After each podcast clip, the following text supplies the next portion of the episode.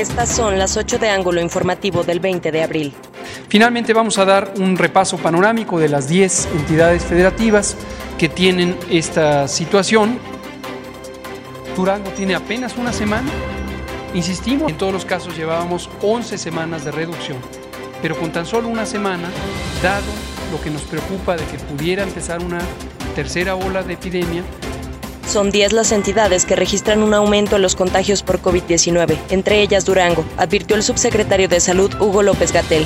Pide a la población y a los gobiernos locales tomar medidas para evitar una tercera ola de contagios.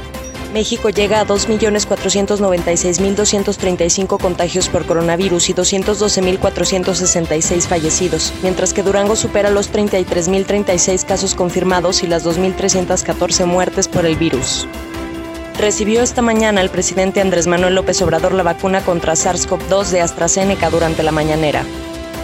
Es el municipio quien tiene la responsabilidad de establecer los lineamientos por los eventos masivos de campaña, definieron en reunión el presidente de la Jugocopo del Congreso del Estado, Iván Gurrola, y el consejero presidente del IEPC, Roberto Herrera se reúne el diputado Esteban Villegas con el delegado de Bienestar Edgar Morales Garfias y el secretario de Salud Sergio González Romero para definir el calendario de vacunación del personal médico que aún falta por recibir la dosis. Siguen los incrementos en suicidios en Durango. Un hombre de 42 años se quitó la vida en la colonia La Virgen de la capital del estado. Ya son 13 solo en el mes de abril. Encuentran un cadáver en la colonia Tierra Blanca del municipio de Gómez Palacio. El cuerpo fue identificado por su mamá como Víctor Manuel García, de 34 años.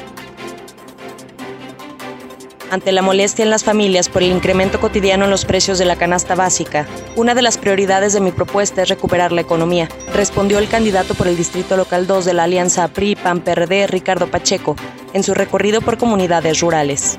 Funerales Hernández presentó